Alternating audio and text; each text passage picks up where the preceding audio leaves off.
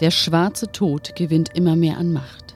Und der Einsatz einer schrecklichen Waffe, des Dämonenauges, lässt John Sinclair keine andere Wahl. Er muss das Böse mit dem Bösen bekämpfen. In einem unglaublichen Abenteuer zwischen dem Diesseits und dem Jenseits versucht der Geisterjäger einen Dämon zu erwecken, der ebenso gefährlich ist wie sein Erzfeind. Myxin, der Magier. Geisterjäger John Sinclair. Das Dämonenauge. Teil 2 von 2.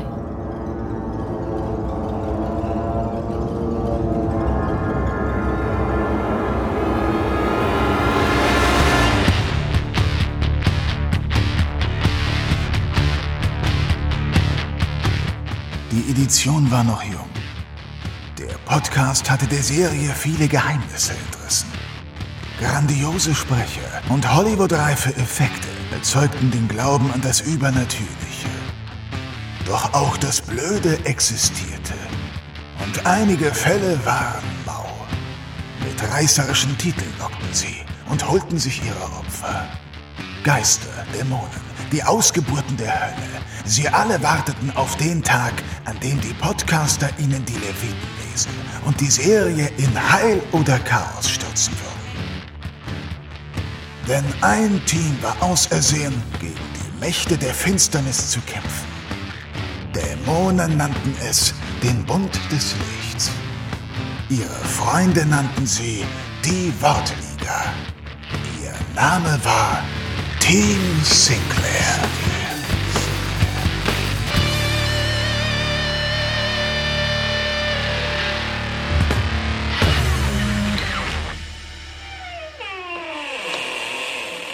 Ja, hallo liebe Zuhörenden hier beim Team Sinclair. Mein Name ist Hajo und ich begrüße am anderen Ende Sebo, dessen Pfleger ich heute sein darf. Hallo Sebo. hallo. Passend zu deinem Beruf darfst du dich heute um den Verrückten kümmern. Das ist doch super. Ja, ganz wunderbar. Ähm, und es gab ja da ja so ein paar Stimmen, die meinten, du bräuchtest so ein bisschen Unterstützung und ich gebe mir redlich Mühe, das heute zu gewährleisten.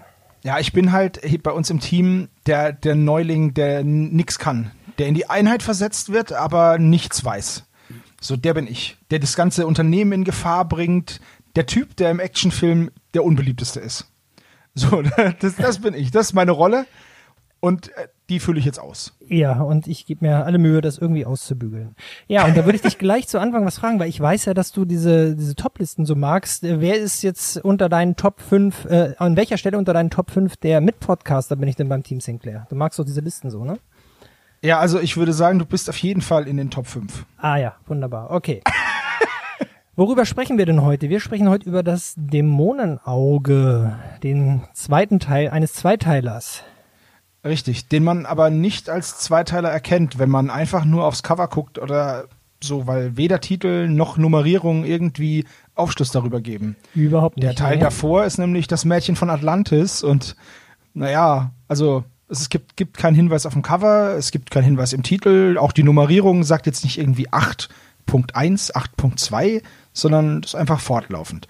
Und äh, was ich gelesen habe, ist, dass das wohl bei den Studio Braun Dingern einen Dreiteiler gab. Von Ja. diesem, also dass das ein Dreiteiler war irgendwie, ne? Ja, das war auch laut Roman war das ein Dreiteiler, aber der dritte Teil, der hat relativ wenig mit der Handlung tatsächlich zu tun, deswegen hat man das einfach weggekürzt. Also das ist noch so hinten angeflanscht gewesen. Es gab lose Bezüge, aber das war nicht so wirklich notwendig dafür, glaube ich. Finde ich gar nicht schlecht, dass man das weggelassen hat. Aber da muss ich ganz ehrlich sagen, da kommen wir später dazu, aber auch hier gibt's ja einen Teil, wo ich mir gedacht habe, wieso ist das eigentlich drin? Ja, das wird uns auch noch in Zukunft öfter so gehen, glaube ich. Da werde ich auch gleich noch mal was zu sagen. Wir wollen ja noch mal kurz darüber sprechen, was unsere Vorredner, nämlich äh, Olaf und Tom, so zur, zum Vorgänger gesagt haben. Ne? Und Ja.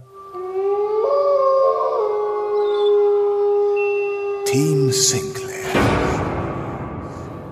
ja, da kam die Frage auf von Tom, glaube ich. Ähm, da ging es um das Gas von Goldfinger, ob es so ein Gas überhaupt gibt. Und da muss ich mal mit einem Drei-Fragezeichen-Zitat antworten. Ihr habt recht, so ein Gas gibt es nicht. Noch nicht. Es kann aber sein, dass Ja. Dr. Birkenstein so ein Gas entwickelt hat. Ja, dann können Wer das ja Zitat auf- erkennt, der kann es gerne mal in die Kommentare schreiben. Da können wir uns auf, auf einen Haufen Mayhem freuen noch. Juhu.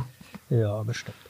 Ähm, was ich noch dazu sagen würde, zu der letzten Folge, da hatte Tom sich auch gefragt, warum da jetzt hier die Offenbarung des Johannes äh, zitiert wird. Am Anfang habe ich auch ehrlich gesagt nicht verstanden. Und dann ging es hier um die Sache mit Drache, Schlange. Das Ding Ja. ist, dass auf Griechisch, auf Altgriechisch, Draco das gleiche Wort für Drache und auch Schlange ist. Und deswegen steht halt in der Offenbarung des Johannes der Drache die alte Schlange, weil man es nicht so richtig wusste, was es jetzt Wie passend, wie passend Ja. der Name Draco Malfoy dann ist im Haus Slytherin. Ne? soll. Ja, genau das. Hm. Aber äh, das tatsächlich habe ich mich das auch gefragt mit dieser Offenbarung. Ich meine, es hört sich halt cool an, ne? Und dann Ja. von dem, von diesem guten Erzähler ähm, Ja, aber eingelesen. Und dann ist das natürlich, es ist halt ziemlich badass, aber ja, ist halt auch dabei so. Das ist ein Horrorklischee, das man einfach immer nur einbauen muss, ohne es näher zu erklären. Wie seit das Omen überall immer umgedrehte Kreuze oder sowas. Muss man nicht weiter Ja. erklären. Das ist einfach gut. Wichtig ist einfach nur, dass, dass dem, diesem ganzen Zitat halt auch vorangeht, welches Zitat es ist. Und wenn es aus der Bibel kommt, dann ist es gleich noch viel düsterer. Ja, und dann ist gleich, oh. Genau. Ja. Jetzt haben wir so eine gewisse Schwere erzeugt. Ja. Äh, ich wollte auch gerne nochmal eingehen auf ein Zitat von, äh, das Udo Schenk in der Folge bringt, was ich einfach fantastisch fand, wo er voller Enthusiasmus ruft, genießt den Schmerz. Ja. Das, das, das, das, ist, ja, das ist ja fantastisch. Also, äh, wenn ich mir vorstelle, ich bin demnächst habe ich wieder einen Zahnarzttermin und wenn meine Zahnärztin dann zu mir sagt, na Herr Bremer, genießen Sie den Schmerz. Ja, Das ich habe ja, tatsächlich, also- ich habe tatsächlich auch die Woche noch einen Zahnarzttermin. Das wird ja super. Dann, dann können wir gegenseitig an uns denken und uns anfeuern mit genießt den Schmerz. Das ist, das ist Also, das, bestimmt total das toll. Ist, doch- das ist doch ein, ein Wahnsinn, so ein Satz. Genießt den Schmerz. Ja, aber das ist so ein typischer Bösewicht-Satz, oder? Ja. So, Hauptsache noch was Eviles hinterhergeschickt und Ja. noch ein bisschen gruseliger und ah, das ist halt. Ja. Aber naja, gut. Ja. Es ist halt, das ist, das ist halt das, was ein Bösewicht sagen würde, Ja. denke ich mal. Ja, wahrscheinlich. ja, okay. Wollen wir starten? Sehr Ach so, gerne. wir müssen ja jetzt noch, wir haben ja eine Challenge bekommen, ne? Ja, stimmt. Ja, und zwar sollen wir ja unsere Vorgänger anrufen. Und das würde ich jetzt gerne mal machen und äh, hier gleich mal bei Tom anrufen. Ja, lass, mach mal. Lass uns mal kurz hören, was der so sagt.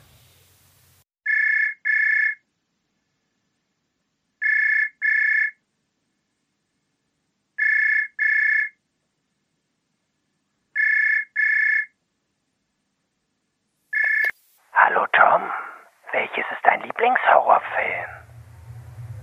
Du fragst dich jetzt bestimmt, wer hier ist? Ich beobachte dich, Tom. Ich weiß, was du machst. Ja, du machst Podcast.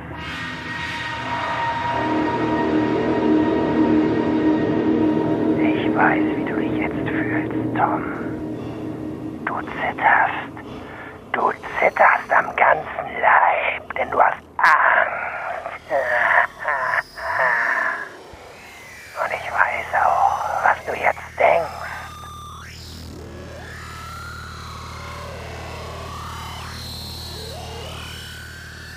Nämlich, dass da Hajo am anderen Ende ist, der dir einfach mal einen schönen Tag wünschen wollte. Alles Gute, Tom. Tschüss. So, das war jetzt der Anruf bei Tom. Junge, Ich, Junge. ich hoffe, er freut sich. Ey, also ich hoffe, er hört es ab, wenn er irgendwie äh, tagsüber in einem schönen Park unterwegs ist und nicht nachts vom Parkplatz zum Hochhaus läuft oder so. Das wäre unfassbar gruselig. Ich hoffe. Ähm, da ist ein bisschen der Hörspielmacher mit mir durchgegangen, ja. Das hat man fast nicht gemerkt. Also Also, äh, wirklich äh, ganz hervor. Ich, mir hat es sehr gefallen. prima. So, willst du dann mal Olaf anrufen? Äh, kann ich gerne machen.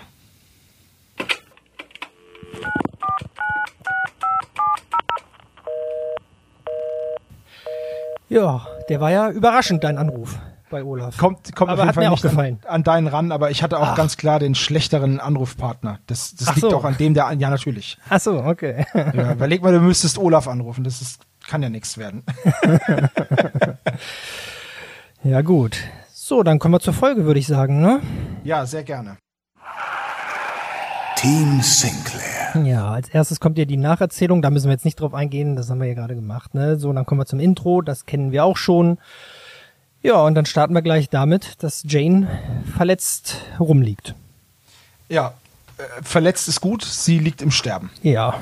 Und äh, dieser, dieser mysteriöse Kyriakis, der besteht darauf, dass er die einzige Medizin kennt und sie retten kann.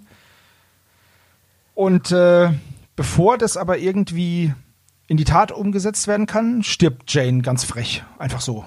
Also ich muss ja sagen, ich habe da heute beim Hören, habe ich so, hat nichts mit der Folge zu tun, aber so unangenehme Gedanken, weil als ich das zum ersten Mal gehört habe, da dachte ich, Mensch, John, jetzt vertrau doch dem Typen mal, der kriegt das hin, weil John will sie ins Krankenhaus bringen, so ein Idiot, ne? Ja, furcht. Also ja, wir ja. machen sowas. Ja, und jetzt denke ich so, ey, das ist ja, als ob das hier irgend so, ein- so ein komischer Heilpraktiker ist, der sagt, nein, nein, nein, nein, ich werde das hier alles mit irgendwelchen Schwingungen und Engelsanrufungen und so weiter regeln. Ja, genau. Äh, Ich pendel jetzt erstmal deine Chakren aus und Ja. dann zünde ich noch so ein Räucherhütchen an und dann werden wir schon mal sehen. Also, man, es gibt Momente, da denkt man, ah, so das Leben von so einem, von so einem Superhelden oder Actionhelden, das ist schon ganz cool. Aber das ist so ein Moment, wo man sich denkt, ach, ich bin eigentlich ganz zufrieden mit meinem äh, 9-to-5-Job, Ja, mir dann, sowas nicht unterkommt. dann kommt ja noch eine Stelle, wo ich jetzt auch noch mal, ich bin ja nun auch Rettungssanitäter und da muss ich hier ein bisschen meckern. John fühlt den Puls am Handgelenk, also an der Radialis. Ähm, Das ist als Laie. Das ist doch, da, hört, da fühlt man es doch echt schlecht, oder? Also das ist erstmal relativ schwierig dort einen Puls zu finden, schon in Ruhe. Dann hat mal ein äh, Notarzt zu mir gesagt, wenn du aufgeregt bist, fühlst du sogar bei einer Tischkante den Puls. Ja, Deswegen- eigenen, ne? Äh, ja, von mir aus auch den. Aber ähm, also das mit dem Daumen, das ist auch so eine Sache, ob das wirklich so ist. Aber auf jeden Fall ähm, ist das kein sicheres Mittel und vor allem, sie ist ja nun schwer verletzt und irgendwann fängt der Körper an zu, das nennt man zentralisieren. Das heißt, der Kreislauf wird nur noch auf ein Minimum beschränkt. Da sind die wichtigsten Organe versorgt und dazu gehören nicht die Hände oder die Finger. Deswegen hat ein Schwerverletzter häufig sowieso gar keinen Puls mehr da unten. Da würde man eh keinen finden. Ah, gut zu wissen. Also das, Ja. also im, im Erste-Hilfe-Kurs, ich hatte letztens erst einen, da ist ja sowieso, dass man das am, am Hals testet und Ja. äh, auch die Atmung beobachtet und so. Ja, also Puls in Notsituationen ist nicht so einfach. Also Atmung ist da wirklich eine bessere Idee. Ja, hier so äh, Ja. Kopf drüber und dann Ja, also genau. Gesicht Richtung Brustkorb, ne? Ja, genau. Und dann gucken, was man sieht und hört. Ja, genau. Ja. Ja, gut, aber äh, es ist auf jeden Fall, sie ist auf jeden Fall cineastisch einfach gestorben. Ja. Und dann kommen so ein paar, so ein paar coole Geistergeräusche und Echos. Ja. Und ähm, dann erleben wir praktisch so die, ja, diesen, diesen Zwischenzustand zwischen Leben und Sterben aus der Sicht von Jane. Ich finde, sowas ist natürlich echt immer sehr schwer darzustellen, weil das ja keiner weiß, wie es wird. Ne? Das sind einfach so die Klischees, die man so kennt, ne? Ge- aus, genau. aus, aus äh, Filmen beziehungsweise auch aus Erzählungen von Leuten, die das angeblich erlebt haben. Ne? Ja, ist also natürlich die Frage, dieses, dieses. Licht am Ende des Tunnels, ne? Ja, also da habe ich Klassiker. zum Beispiel äh, im Bio-Unterricht damals, glaube ich, gehört, dass das einfach die Pupille ist, die zugeht und deswegen sieht man noch so einen Restpunkt und das ist dieses Licht am Ende des Tunnels. Ja, kann schon sein, klar. Und irgendwelche Dinge, die da im Körper wir wirken und im Gehirn und so weiter. Ne? Also da würden ja auch diverse Chemikalien ausgeschüttet. Ja, also aber ich, ich fand, es war ganz cool beschrieben so. Es ist halt ein Klischee, ne? Und äh, Ja, die ja. Klischees bedienen sie ja immer sehr gut bei John Sinclair. Ja, aber auch dieses, äh, dass sie noch in dem Moment, in dem sie diesen, diesen Nebel sieht, Ja. ähm, dass sie da ja noch nicht tot ist, sondern im Sterben begriffen Mhm. und dann sogar aus ihrer Sicht sieht, wie John ihr die Augen zumacht. Und erst als sie dann die Augen wieder öffnet, schwebt sie über sich selbst und ist dann, ja, eigentlich ist sie tot, ne? Ja, so, ein, so eine Nahtoderfahrung würde ich das nennen. Ja. Denke ich schon. Also Suko fängt ja dann noch mit einer Herzdruckmassage an. Ja. Immerhin einer, der sich hier auf vernünftige Ich Maßnahmen. sagen, der Einzige, der was Sinnvolles macht. Ja. Die anderen, oh, warte mal, ich habe hier diese stinkende Creme. John, nein, nein, Platoon-Schrei und Suko, Leute, wollen wir irgendwas, also ich, ich mache jetzt mal. Also, das ist einfach, der beh- behält die Ruhe als einziger. ja. Aber dafür ist er ja auch bekannt. Das ist ja, der ist ja da gar nicht out of character. Das finde ich ja ganz gut. Das ist richtig. Ja. Den musste mitnehmen, dass er genau in diesen Situationen ruhig bleibt. Deswegen ist er dabei. Der ist ja sowieso der Alleskönner, ne? Also der ist ja unkaputtbar und der ist selbstverständlich Karate-Kämpfer, weil er ist ja nun mal Asiate, ist ja klar. Natürlich. Das ist aber, kenne ich aber auch eine lustige Geschichte dazu. Ich hatte einen vietnamesischen Schulkollegen und da war es auch immer so Klischees, ne? So, ja. Und dann hat er gesagt, ey, das ist halt einfach ein Klischee, dass alle Asiaten Kampfsport können. Ja, aber kannst du Kampfsport? Ja, schon, aber das ist halt einfach ein Klischee. das war, war sehr cool. Ja, gut, also, ähm, Jane entschwebt dann. Ja, und dann geht's ja Und, gleich ähm, über so in so eine, so eine Vision, ne? Da hört ihre Nahtoderfahrung auf und dann kommt was anderes, was jetzt plötzlich anfängt, warum auch immer das dann in ihren Geist eindringt, oder wie wir das nennen wollen. Richtig, denn Ja. sie schwebt jetzt gen Paradies. Es wird Ja. auch tatsächlich Paradies genannt. Es wird ein Garten beschrieben. Ähm, also alles sehr biblische Vorstellungen des Paradieses, des Garten Edens, des, Mhm. des Himmels. Ähm, und dort trifft sie dann ihre Mutter. So. Und äh, wir erfahren jetzt, also vor sechs Jahren ist ihre Mutter gestorben und sie hat sehr getrauert und jetzt sieht sie aber ihre Mutter und sie scheint total glücklich zu sein. Und kurz bevor sich die beiden berühren können, ähm, deutet die Mutter hinter Jane und äh, als sie sich umdreht, öffnet sich halt vor ihr ein Schlund zur Hölle und sie rutscht, fällt, ja, wird hinabgezogen irgendwie so, ne? Wird nicht näher, wird nicht näher gesagt. Ja, dann, dann sieht sie ja das Dämonenauge. Genau. Und da können wir ja nochmal kurz auf etwas zurückkommen, was wir gerade so ein bisschen übergangen haben, nämlich dieses fantastische Cover, äh, das ja dieses Dämonenauge anscheinend so ein bisschen darstellen soll. Äh, ja. Möchtest du zuerst was zum Cover sagen? Also da ist ja eine Person drauf, die man zwar aus dem John Sinclair-Universum kennt, jetzt da, wo wir sind, noch nicht, aber den kennt man, wenn man das, das soll einfach Asmodes sein, der Mensch, der da drauf, äh, Mensch, ja, der Dämon, der da drauf ist. Aber, Aber- also aber ich, ich als, als ähm, Jetzt-Erfahrer Ja, kann ja nicht wissen, wer das ist. ja, richtig. Also es gibt auch keinen Sinn, dass er da drauf ist und vor Eben, allem der spielt ja nicht mal mit. Und vor allem frage ich mich, warum hat er einen Regenbogen, der sich über seine Hörner spannt? Ja, keine Ahnung. Vor allem der Regenbogen geht bis zu seinen Hörnern, dann kommen die Hörner und dann wird's schwarz. Tja. Ich, ich weiß es nicht. Und Und, dann hat er da so komische Flammen aus den Augen. Ja gut, die Ja. sind ja wenigstens, die kommen ja wenigstens ein bisschen in der Folge vor. Ja, ja, aber ganz komisch. Aber alles, ich dachte erst, als ich das das erste Mal anges angeschaut habe, dass das Myxin ist.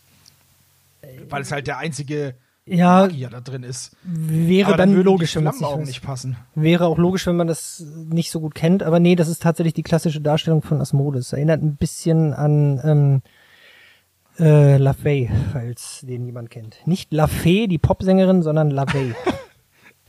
Ich finde, der sieht ein bisschen aus wie Maleficents Bruder, so. ja, oder sowas. Ja. Mit den Hörnern und so. Es ist halt so eine klassische teuflischer Magier, Zauberer, irgendwas Darstellung aus den 70er, 80er Jahren. Ja, und deswegen, vielleicht denkt man auch an sowas, weil LaVey sah ja auch so ein bisschen so aus, so mit seinem Bart und äh, mit seinem Ja. bösen, bösen Blick und so. Der ist ja aus Ende 60er mit dem Look. Also, ich finde, dieses Cover ist das schwächste bisher.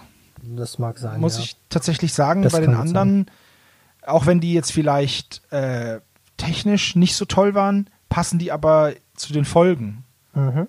Und das hier ist ja einfach nur, Ja. Also ein großes rotes Auge, Sauron-mäßig, hätte doch auch funktioniert. So habe ich es mir auch vorgestellt, ehrlich gesagt. Aber gut, das ist ein, äh, auch ein altes Cover, das schon damals auf den Romanen so drauf war. Ja. Äh, ja, weiß man denn, ob in, den, ob in dem Roman irgendwie dieses sowas Angeflanschtes dabei war, was du ja gesagt hast? N- Nee, nee, da kommt Asmodes auch nicht drin vor. Also Weil As nicht, okay. Asmodes hat auch relativ wenig Bezug zu äh, Atlantis in den Geschichten. Nicht so richtig viel. Also Atlantis spielt ja eine Riesenrolle bei John Sinclair. Das kommt immer wieder vor, aber ähm, ich, soweit ich weiß, hat Asmodes da wenig mit zu tun. Ist, ist für mich übrigens als John Sinclair Neuling äh, ziemlich überraschend, dass Atlantis, das ist ja jedem irgendwie ein Begriff. Ja. Und das war für mich jetzt noch nie irgendwie ein Sinnbild oder ein Synonym oder äh, ein bedrohlicher Ort. Na, ist es ja auch nicht ganz. Das ähm, gibt, also die Beschreibung lautet so, dass es dort auch einen bösen Teil gibt, es gibt aber auch einen guten Teil und ähm, im Prinzip wird es ähnlich beschrieben, wie man sich das immer so vorstellt. Das ist halt irgendeine altertümliche Welt und da gab es ein paar Geheimnisse und so weiter, aber wirklich böse war es oder bedrohlich war es nicht durchgehend. Es gab halt auch dort Dämonen und zwei davon waren halt Myxin und der schwarze Tod, die darum gekämpft haben. Ja. Und, und das sind nun ausgerechnet die, die daraus hervorgedrungen sind, aber später gibt's dann auch noch ein paar andere, auch noch ein paar gute Figuren, die da wieder auftauchen. Oder zwie zwiespältige Figuren. Das ist ganz interessant. Das letzte Mal, dass ich mit Atlantis in Berührung gekommen bin, war halt in den Zamonien-Romanen. Mein Wo erster, dann- mein erster Kontakt mit Atlantis war, glaube ich, das Spiel von Schmidt-Spiele. Ah, okay. Das kenne ich gar nicht. Äh, da musste man so, da, da hat man immer so pro Runde ein Feld weggenommen und äh, da- hatte man so Männchen, die musste man in Boote bringen und damit dann in Sicherheit bringen. Und äh, nach und nach versank dann diese Insel, was dargestellt wurde, indem man so, so Landfelder weggenommen hat. So Das reihum. ist gar keine schlechte Darstellung. Ach, das, das hat Spaß gemacht, ich fand das ganz schön. Und dann deckte man da drunter immer irgendwas auf, dann kam man ein Seeungeheuer da raus und das hat dann die, dann konnte man diese Seeungeheuer irgendwie steuern mit so einer Drehkarte und dann damit dann die Figuren von den anderen auffressen, damit die möglichst wenig in Sicherheit bringen und wer die meisten gerettet hat, hat gewonnen. Das klingt ganz cool, aber auch sehr sch schwarzhumorig. Och, also ich, ich mochte das ganz gerne als Kind, das war so in den 80ern. So, äh, Hölle, Ja. Auge und was noch viel gruseliger ist als das Auge, der schwarze Tod. Ja. Das riesenschwarze Skelett Ja. ähm, taucht jetzt auch auf und äh, versperrt Jane die Sicht auf die etwaige Zukunft. Denn das ist das, was man im Auge sehen könnt, könnte. Ja, man, sie sieht ja Bill in New York und John, der in einem Kino sich gegen die Leinwand wirft. Und wer die Serie Genau. schon kennt, weiß, das sind ein paar Folgen, die in Zukunft kommen werden, in gar nicht so entfernter Zukunft teilweise. Das ist dann Folge 11, ne? Kino des Schreckens. Ja, genau, zum Beispiel. Und Bill in New York, das dauert noch einen Moment, aber auch nicht so weit entfernt. Da kommen wir auch bald zu. Ja, und dann der schwarze Tod. Ja. Genau. Und bevor der aber irgendwie groß was machen kann, außer beeindruckend sein mit seiner äh, ein, furchteinflößenden Gestalt, wird Jane unsanft zurückgerissen. Spürt dann Schmerzen und äh, tut einen schmerzhaften Atemzug und zack ist sie wieder Ja, da. da haben wir wieder dieses Fernsehklischee, dass Leute reanimiert werden und mit einem tiefen Atemzug aufwachen. Und wenn sie im Wasser waren, spucken sie Wasser aus. Ja, das ist halt. Wie, magst du uns sagen, wie es wirklich ist? Ja, nicht so. Also wenn man Reanimierte zurückbekommt, dann wachen die nicht instant auf und gucken sich um und fragen, was ist los. Also wir reden jetzt ja wirklich von einer Wiederbelebung, ne? Jemand, der wirklich quasi klinisch tot war, ne? Es geht jetzt nicht um eine Ohnmacht oder Ja. ähnliches. Naja, Nee, das ist ja klar. Ohnmacht ist ja- ist ja Pillepalle naja, dagegen. Das wird ja da so ein bisschen so manchmal so dargestellt, aber auch das mit dem Wasser ausspucken ist natürlich Quatsch. Also aber Aber das weiß man halt als Laie Ja, nicht, ne? das, weißt du, wenn du das, ich bin jetzt ja kein großer Rettungsprofi, ich habe das auch nur kurz gemacht in Staatsdiensten damals, den Rettungsdienst, aber äh, sowas ärgert anderen halt vollkommen. Aber das kennst du wahrscheinlich auch mit Dingen, wo du dich halt besser auskennst, äh, wo du dich dann auch über die Darstellung ärgerst. Ja, natürlich. Das ist, das ist immer so, wenn ein Thema, bei dem man äh, ziemlich bewandert ist, wenn das dann von irgendwas mal anges- angerissen wird oder leicht gestriffen wird und du denkst dir, ach du lieber Gott, da ist ja schon so viel falsch, brauchen wir gar nicht weitermachen. Ähm, ich habe einmal als ähm, Komparse gearbeitet ähm, in einer Szene, die in einer Leichenhalle gedreht wurde. Und da sagte ich, naja, das war schon komisch, dass hier die Leiche die Augen so mega aufreißt, weil dafür braucht man Muskeln, um die Augen so groß aufzukriegen. Und Muskeltonus hat eine Leiche nicht mehr. Und da sagte der Tonmensch zu mir, äh, ja, du, das ist etabliert, das kriegen wir jetzt nicht mehr raus heute. Ja, ja. Und so ist es halt. Das ist das, was man erwartet. Und John Sinclair spielt ja mit diesen Erwartungen und äh, bedient diese Klischees. Das ist ja sehr, sehr kinohaft umgesetzt und genau deswegen bringen sie uns sowas. Ja, das, das stimmt. Also alles davon. Ne? Das, das ist richtig. Auch dieser erste Satz von Jane ist halt, ich habe die Hölle gesehen. So. Das ist halt, okay. Und dann äh, Ja, aber, ja, ermattet sie aber wieder. wäre da nicht John Sinclair neben ihr, würde man sagen, ja, ja, das glaube ich, dass das nicht angenehm war. Aber der weiß ja, okay, Ja. sie hat buchstäblich die Hölle gesehen im wahrsten Sinne. Richtig, genau. Das ist, das finde ich übrigens sehr erfrischend, äh, bei Serien grundsätzlich, wenn alle Figuren, die miteinander interagieren, auf demselben Wissensstand sind und man nicht ständig Ja. beim Urschleim anfangen muss, wenn eine Person einer anderen was erzählt. Weißt du, was ich meine? absolut. So, wenn die Jungs von Supernatural Mhm. jemanden ins Bild setzen, dann ist es immer so, ja, okay, pass auf, wie fangen wir denn jetzt an? Ha, sprechen wir es einfach aus. Also es gibt Geister. Und dann, dann ist halt, äh, okay, jetzt müsstest du halt mega ausholen, um das irgendwie der Person beizubringen. Da wird dann natürlich einfach gesagt, naja, gut, komm, äh, ja, die glaubt denen das jetzt und dann ist gut. Ja, aber so finde ich das zum Beispiel auch bei drei Fragezeichen. Da muss man ja auch Peter jedes Mal erklären, nein, Peter, es gibt wirklich keine Geister. Wir haben nämlich schon 200 Folgen ja. lang immer inszenierten Spuk erlebt und warum sollte es gerade jetzt ein echter Geist sein? Auch das stört mich immer ein bisschen, aber gut. Ja, der, der denkt vielleicht einfach, dass es vielleicht, vielleicht ja diesmal. Ja. Vielleicht, vielleicht ist ja diesmal. Und das finde ich hier bei der Serie echt gut, weil ähm, wir haben immer so, so einen so, so einen bestimmten Stand auch, der erhalten bleibt. Wir haben nicht nach jeder Folge wieder einen Status quo, sondern die, die Serie läuft ja weiter. Ja. Ja, das ist, ich finde sowas halt angenehm, weil das halt einen Haufen Erklärungen spart, weil du einfach von einem gemeinsamen Wissensstand ausgehst. Und dann werden halt Sachen, die sonst zu fantastisch wären, die werden halt einmal erklärt und dann heißt es so, das ist jetzt Teil unserer Welt und jetzt nehmen wir das auch alle so an. Das finde ich Und ganz wenn man gut, das hier weil das Ja, und wenn man das hier mal anderen Außenstehenden erklären muss bei John Sinclair, dann wird es auch nicht übertrieben. Dann machen sie irgendwie einen Satz, ja, das gibt das Böse und jetzt wissen sie es auch. Und damit ist es dann auch okay für mich Ja, als genau. Zuhörer. Natürlich würde ich das in Wirklichkeit dann nicht einfach mal so schlucken, aber ich find's gut. Ich find's Ja, gut richtig. dafür. Ja, es, es würde die Geschichte nur unnötig in die Länge ziehen und auch halt sehr trocken machen. Ne? Also das, das will ja keiner, das will ja keiner Ja, wissen. deswegen haben wir auch keine realistische Reanimation, weil wir wollen hier nicht eine Dokumentation Richtig. hören oder sehen, sondern Unterhaltung. Klar. Ja, die echte Polizeiarbeit ist auch nicht Toto und Harry, sondern viel langweiliger. Ach, ich dachte, da wird mehr geschossen in Wirklichkeit als bei Toto und Harry.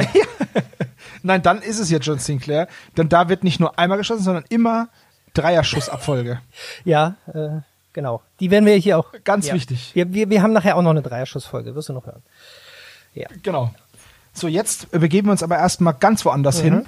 Und zwar äh, nach Athen, in das Haus eines gewissen Konstantin Hereos, Mhm. äh, der mit seinem ja, Geschäftspartner telefoniert, ist ein, ist ein Drogenhändler, will Drogen kaufen, hat sich da wohl beim Preis verzockt und die beiden geraten in Streit. Und als dann das Telefonat beendet ist und sie einen Treffpunkt ausgemacht haben zur Übergabe der Drogen, äh, hören wir halt, dass dieser Hereos ähm, ja, seine Handlanger anweist, Knarren mitzunehmen und dem werden sie es schon zeigen. So, das ist jetzt eigentlich die komplette Szene. Und das ist auch das, der Part der Geschichte, den, wo ich nicht verstehe, warum der drin ist. Ja, also es ist ja nun oft so bei John Sinclair, dass da Nebenhandlungen sind, die eigentlich nur dazu da sind, zu zeigen, wie böse die Bösen sind, damit man ein paar Leute hat, die man irgendwie töten kann, oder irgendwelche Gangster, die ohne es zu wissen die Sache noch schlimmer machen, ähm, die Handlung in eine bestimmte Richtung bringen und so weiter. Das, daran habe ich mich ein bisschen gewöhnt, aber irgendwann, also wir hatten das auch jetzt schon ein paar Mal, ne? Diese, dieses, dieses äh, organisierte Verbrechen, wie es beim Janus Kopf war, ähm, das, das kam schon mehrfach vor und ehrlich gesagt, hier fängt's schon an, mich ein bisschen zu nerven. Und das wird nicht das letzte Mal sein, dass irgendwelche kleinen Kriminellen oder auch Angehörigen des organisierten Verbrechens sich in die Geschichte einmischen. Es kommt immer wieder vor. Ja, das, das, das, die Befürchtung Und hatte hier stürzt mich gerade Und sehr tatsächlich. Also der einzige Grund, warum ich mir vorstellen kann, dass dann noch eine Person dabei ist, ist dann später, wenn diese Leibgarde kommt, dass man sieht, was passiert wäre, wenn man nicht in diesem Kreis Ja, genau. Und äh, da konnte man jetzt nicht irgendeine unbeteiligte Person nehmen, weil das wäre dann nicht fair oder so. Da kommen wir ja später nochmal zu. Äh, genau. Wo es mich dann noch viel mehr stört. Das kommt ja in einer späteren Szene nochmal, da würde ich dann nochmal was zu sagen. Aber ich weiß, glaube ich, was du Ja, meinst. okay. Weil dann sind wir jetzt auch wieder bei der, das war jetzt auch schon Ja. die Szene, und dann sind, gehen wir jetzt einfach wieder zurück zum spannenden Handlungsteil, Ja. nämlich zurück ins Haus von Ja, Kiriakis. Jane hat jetzt ihre Reha schon hinter sich anscheinend. Genau. Äh, Blitzheilung. Ich muss aber sagen, ähm, ich fand's schön, diese, diese Szene am Anfang, wo John noch total verpennt ist und nicht weiß im Endeffekt, wo er gerade ist. Und äh, dann aufwacht und Jane fragt, ob sie ihm ein Frühstück machen kann und er dann erstmal bemerkt, so, ach ja, die Moment, die war ja gerade fast tot Ja. und so. Das fand ich Ja. ganz cool. Ach, die spielen das auch gut zusammen, auch wenn sie wahrscheinlich gar nicht zusammen im Studio waren. Das ist ja alles geixt. Aber ähm, Ja, Profis ja, halt. Äh, ich finde das trotzdem total schön, wie die das machen. So mit hier, der Kuss wäre nicht auf meiner Nase gelandet und so weiter. Finde ich ganz nett. Ja. Ja. Es äh, macht die Figuren halt auch Ja. menschlich. Ne? Also, weil sonst hast du ja nur diesen rumballernden, äh, kreuz herausreißenden Ja. Typen und äh, was ich nicht verstanden habe, ist, warum Jane immer als blondhaarig bezeichnet wird und nicht einfach nur als blond. Tja, weiß nicht. Ist das vielleicht eine. Be hat der Mensch, der das geschrieben hat, ist das, das vielleicht so üblich? Ich meine, das ist ja noch von Oliver Döring, der kommt aus NRW. Sagt man das da vielleicht eher so? Es gibt ja bestimmte Dinge, die man in bestimmten Gegenden auf eine bestimmte Art ausdrückt. Ja, da, da kenne ich mich nicht aus, Ja. aber wenn wir Hörer aus NRW Ja. haben, dann sagt man dann, also dunkelhaarig ja, verstehe aber ich blond. oder rothaarig, aber man sagt doch nicht blondhaarig oder man sagt doch einfach blond. Blond ist doch diese eine Ausnahme. Ich meine, ähm, du wirst wahrscheinlich, du kommst ja nun aus Franken, wenn ich mich nicht irre. Da sagt man ja auch bestimmte Ja. Dinge auf andere Art und äh, ich nehme an, damit wird das zu tun haben. Mal sehen, vielleicht Ja, wir, wir tauschen einfach, wir tauschen einfach alle harten Buchstaben durch das weiche auch, ja. Pendants aus. Na, aber es gibt ja auch so, so, so feststehende Ausdrücke, die man da äh, anders verwendet und so weiter. Das, vielleicht hat es damit zu tun, keine Ahnung. Wie gesagt, Okay. Bin ich nur, bin ich nur Ja. drüber gestolpert, weil es äh, gleich mehrfach äh, benutzt wird, dieser Ausdruck. der, Auf, der Aufruf steht, wer das weiß, gerne mal melden. Wenn wir Hörer aus NRW haben, Genau. wie sagt ihr das? So, dann äh, jetzt erfahren wir, dass das Dämonenauge tatsächlich eine Waffe ist. Kyriakis haut jetzt den Infodump aber mal so richtig raus, ne? Der legt Äh, jetzt richtig, ja. Wobei ich würde das nicht als Waffe bezeichnen, sondern als Informationsdevice. Ja. Weil im Endeffekt kannst du damit ja nur, also nur ist gut, du kannst damit in die Zukunft schauen, aber nur in böse Dinge. Also was jetzt für die Hölle irgendwie gar nicht mal so nützlich ist. Ja, das ich. ist irgendwie aber so ein bisschen so ein, so ein abgeschwächter Palantir, oder? Ja, ja, aber äh, guck mal, wenn ich, wenn ich, ich stelle mir jetzt vor, ich bin jetzt derjenige, der dieses Dämonenauge Mhm. benutzen kann, um zu sehen, was ich für böse Dinge Ja. mache. Aber die kann ich mir doch auch denken. Also, das bringt mir doch nichts, wenn ich weiß, was ich mal machen Also ich verstehe auch nicht so richtig, warum Kyriakis sagt, also hallo hier, total böse. Und John sagt, jawohl, das Ding müssen wir jetzt aber mal hier ganz schnell kaputt machen. War mir auch nicht klar. Ja, das ist Äh, halt- Nee. Für die Guten bringt es natürlich was, wenn sie das in, ihrer, in ihrem Besitz hätten, weil dann könnten sie sehen, was die Hölle Ja, plant. komm, das Ding, Aber für die, für die Bösen bringt es doch das nichts. Ding ist immer ganz klar ein MacGuffin und sonst nix. Ja, Ja, richtig, ja. absolut. Und dann aber auch ein MacGuffin, der besonders stark inszeniert werden soll, aber eigentlich total unnütz ja, ist. absolut. Ja, Also, und, und, und dann naja. auf einmal heißt es, naja, wir müssen Myxin befreien, der im Meer liegt. Genau. Wir haben da noch so einen äh, bösen Superzauberer, den wecken wir jetzt einfach mal. Und da ist auch wieder die Sache. Also ich weiß nicht, ob das im Hintergrund später nochmal erklärt wird, aber warum hält der schwarze Tod denn Myxin nur gefangen, beziehungsweise versetzt ihn in diesen ewigen Schlaf und tötet ihn Vielleicht nicht? kann er das nicht aus irgendwelchen kosmischen Gründen oder sowas. Das könnte ich mir so noch erklären. Aber äh, hm. Okay, aber, aber bis zu dem Zeitpunkt, wo du die John Sinclair-Folgen kennst, ist, ist die Begründung noch nicht geliefert. da wird es auch keine weitere geben. Das ist halt so. Das muss man, glaube ich, Ah, nehmen. okay. Ja, ja. Das ist, glaube ich, hat das irgendwelche Gründe mit, ja, der, der hat da irgendeinen so einen Schlaf über den gelegt und das ist äh, irgendwie so. Ähm, Weil, weil das habe ich mich Ja. halt gefragt und ich dachte, naja, vielleicht liegt es daran, dass ich einfach zu wenig über das Universum Mhm. weiß und dass es da später noch Gründe gibt, warum das nicht ging, dass das vielleicht Brüder waren oder keine Ahnung. Was mich äh, mehr wundert dabei ist, ähm, Atlantis und der Atlantik. Die Wörter, die klingen ja nicht umsonst so ähnlich, ne? Das hat ja miteinander zu tun Mhm, ja. und nicht umsonst. Und warum liegt der Typ aus Atlantis jetzt im Mittelmeer? Ja, ähm, weiß ich auch nicht. ist eine gute Frage. Vor allem, weil man ja auf die Mittelmeer, äh, auf, auf das Mittelmeer als, als Schauplatz überhaupt nicht angewiesen Nee, das hätte ist. auch Das hätte ja überall anders sein an der können. Küste, was weiß ich, Südfrankreichs funktioniert oder äh, in Norwegen. Richtig, weil dieses, dieses Griechenland Ja, und ja, Athen ja. und so ist halt überhaupt Nee, nicht überhaupt wichtig. Nicht. Ähm, jetzt kann man vielleicht noch sagen, das Mittelmeer ist ja ein Teilmeer des äh, Atlantiks. Das wäre noch so eine theoretische Erklärung, aber da passt ja der Kontinent, der ja als riesig beschrieben wird, auch nicht hin. Also, hm. Äh, Richtig, und außerdem sind die Meere ja alle irgendwie miteinander Ja, das verbunden. sowieso. Da kann man ja dann besonders pappnasig sein und das bis sonst wo Ja, ziehen. ja. Also da bin ich nicht davon überzeugt, dass das die, dass das der, die Begründung ja, sein letztlich ist auch die Also- Spree hier bei mir vor der Tür mit dem Atlantik verbunden, ja. kann. Ja, eben. Das, deswegen, naja, das ist so ein Punkt, da habe ich mich auch gefragt, ja, aber warte mal, das wäre das erste Mal, dass ich gehört hätte, dass Atlantis vor Griechenland Aber das wäre irgendwie auch cool, wenn Atlantis hier in der Spree gelegen hätte. Das wäre aber sehr klein. Unglaublich lang halt einfach. Ah, so lang ist die Spree auch gar nicht. Ah, ja, Naja, aber sie ist auf jeden Fall länger, als Ja. sie breit ist. gut. Okay, das haben Flüsse so an sich, ne? Äh, Richtig. Dann wecken sie, beziehungsweise dann ähm, sagt ihnen Kyriakis, wo sie Myxin finden können. Und gemeinsam fand ich auch eine coole, also war nur ein, zwei Sätze, aber fand ich ganz cool, dass John, Suko und Jane gemeinsam entscheiden, dass sie jetzt diesen Plan verfolgen, weil es ist ja schon riskant, aber stillschweigend, beziehungsweise ohne miteinander zu sprechen, ähm, dieses Abkommen treffen. Also die überlegen sich das jeder für sich und ohne dass sie nochmal ein Wort sagen, kommen sie alle zu demselben Entschluss. Da sieht man auch, wie gut die Charaktere sich kennen. Also ich hoffe, dass das beabsichtigt war, so, um das zu zeigen, aber ich fand es sehr Gehe cool. ich von aus. Also so, so verständigt sich halt so ein richtig cooles Team, das sich gut kennt. Ja, und die sind ja auch alle ähm, durchweg gut, ne? Die sind ja, später hat so die eine oder andere Figur mal vielleicht ein bisschen was Ambivalentes, aber im Prinzip sind ja alle von den Guten sind wirklich gut und edelmütig. Und keiner verfolgt, Ja, keiner verfolgt irgendein egoistisches Ziel. Für alle ist klar, wir opfern uns auf und gehen, wenn es notwendig ist, drauf dafür, die Welt zu retten. Bis in die Hölle Ja. und zurück. Jane hat schon, Jane hat schon ihren Ja. ersten, äh, ihren ersten Ausflug dahin gemacht. Gut. Ja. Dann geht's jetzt schon weiter an Bord des Drogenhändlerschiffs, ne?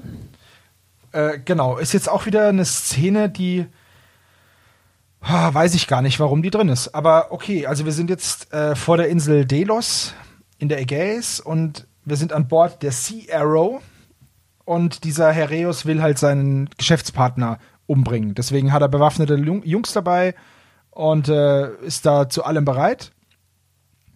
Und äh, ich muss sagen, der Dialog jetzt zwischen, zwischen Hereus und diesem, na, wie heißt der, Konos, den finde ich äußerst platt. Ja.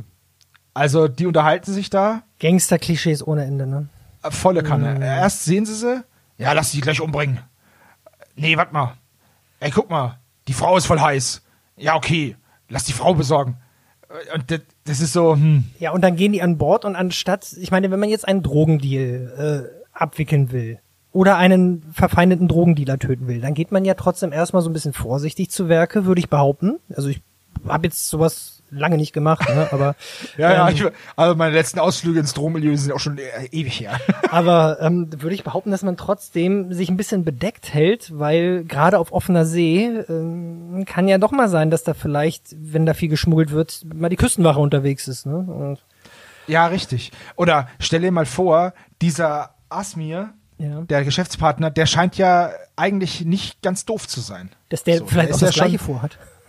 Ja, oder halt einfach einen Ja. Hubschrauber dabei hat. Ja, Stell dir vor, der kommt mit dem Hubschrauber Ja. und weil er sich schon denken kann, ah, der linkt mich garantiert und bläst den einfach weg. ja. Aber was machen, Aber naja. was machen die Typen? Die gehen an Bord und ballern auch gleich erstmal Kiriakis um. Ja, gut. Genau. Die schießen den erstmal über den Haufen, zerballern das Funkgerät, machen da, führen sich da auf wie eine offene Hose und dann kommt aber, dann, dann, will, dann will dieser Konos äh, Jane auf, das, auf, das, auf die Sea Arrow holen. Äh, ganz kurz noch, dann- Jane, Jane fragt sogar noch, warum er das Funkgerät zerschießt. Ja, Ja, richtig. Ja, rate mal, warum. Ja, das ist, der, also warum er auf äh, Kiriakis schießt, das kannst du fragen. Aber nicht, warum er aufs Funkgerät schießt. Und äh, dann will er sie auf dieses, äh, auf dieses Drogenhändlerschiff bringen. Und dann kommt der unnötigste Satz in dem ganzen Hörspiel, meiner Meinung nach. Nämlich? Kiriakis sagt was zu Jane. Und er sagt, Jane, pass auf, die sind gefährlich. Zu diesem Zeitpunkt war das Funkgerät schon zerschossen und Kiriakis schon angeschossen mit drei Treffern. Ja. Wow, danke für die Info. Das wäre mir jetzt entgangen. Ja. Also der Satz. Entschuldigung, naja. jetzt wo du es sagst, ich habe es mir nicht aufgeschrieben. Jetzt wo du es sagst. Das ist doch. Oh Mann. Oh, naja, gut. Also das ist. Das ist ja wohl mal hartes Mansplaining, oder? Al- Also es gibt ja, das auf jeden Fall, es gibt ja Sätze, die sagt man für die unaufmerksameren äh, HörerInnen. Ja, richtig. Aber, aber das, also, Das ist so, weiß nicht. Also warum der Satz da nochmal gesagt wurde, keine Ahnung. Ich, er hätte sagen können, ähm, versuch sie nicht zu provozieren oder so. ja, Irgendwie so, Ja. ah shit, ey, wir hätten, hätten wir, hätte ich gleich die Finger vom Funkgerät weg, ey, wir dürfen die auf keinen Fall provozieren. Sowas. Aber auch das, oder soll er ihr vorlügen, ja, meine Verletzung ist gar nicht so schlimm oder sowas. ja, Was irgendwie die Leute da mal irgendwas. Sinnvolles. Ja, ja. ja. Also ganz ehrlich, in dieser Situation gibt es 100 sinnvollere Sätze.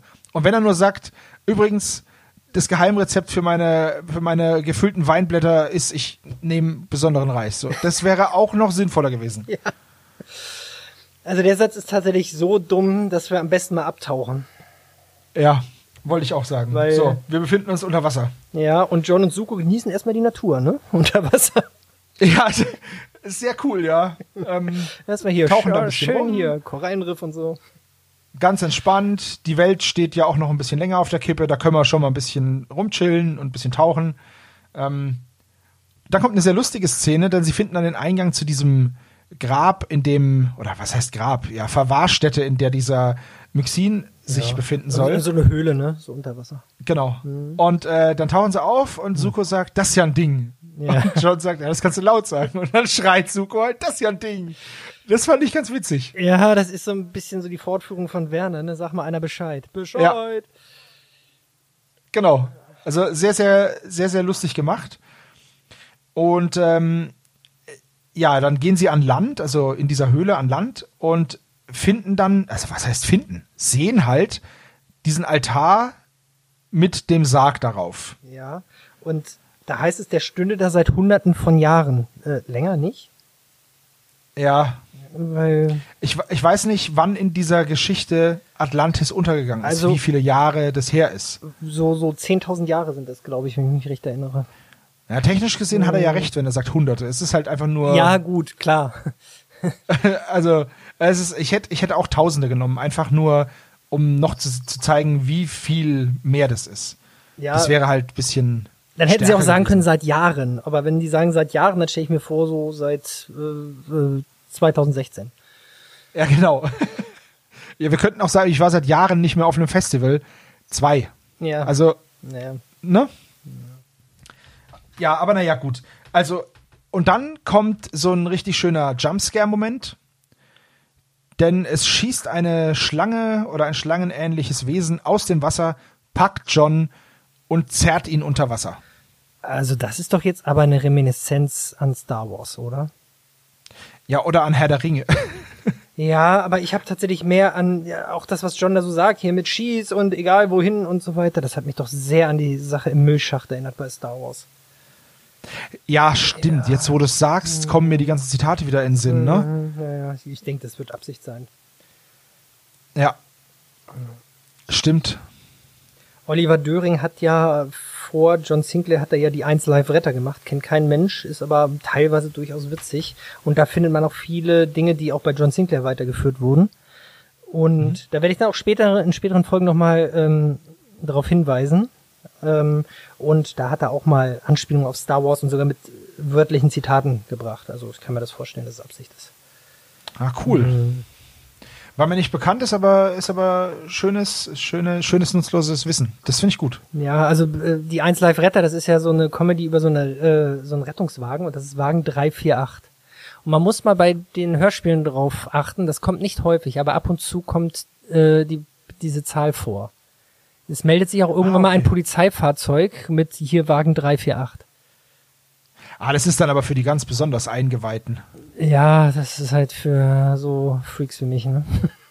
Ja, ich bin, ich glaube, ich habe so ein, äh, ich, ich erkenne viele Anspielungen auch gar nicht.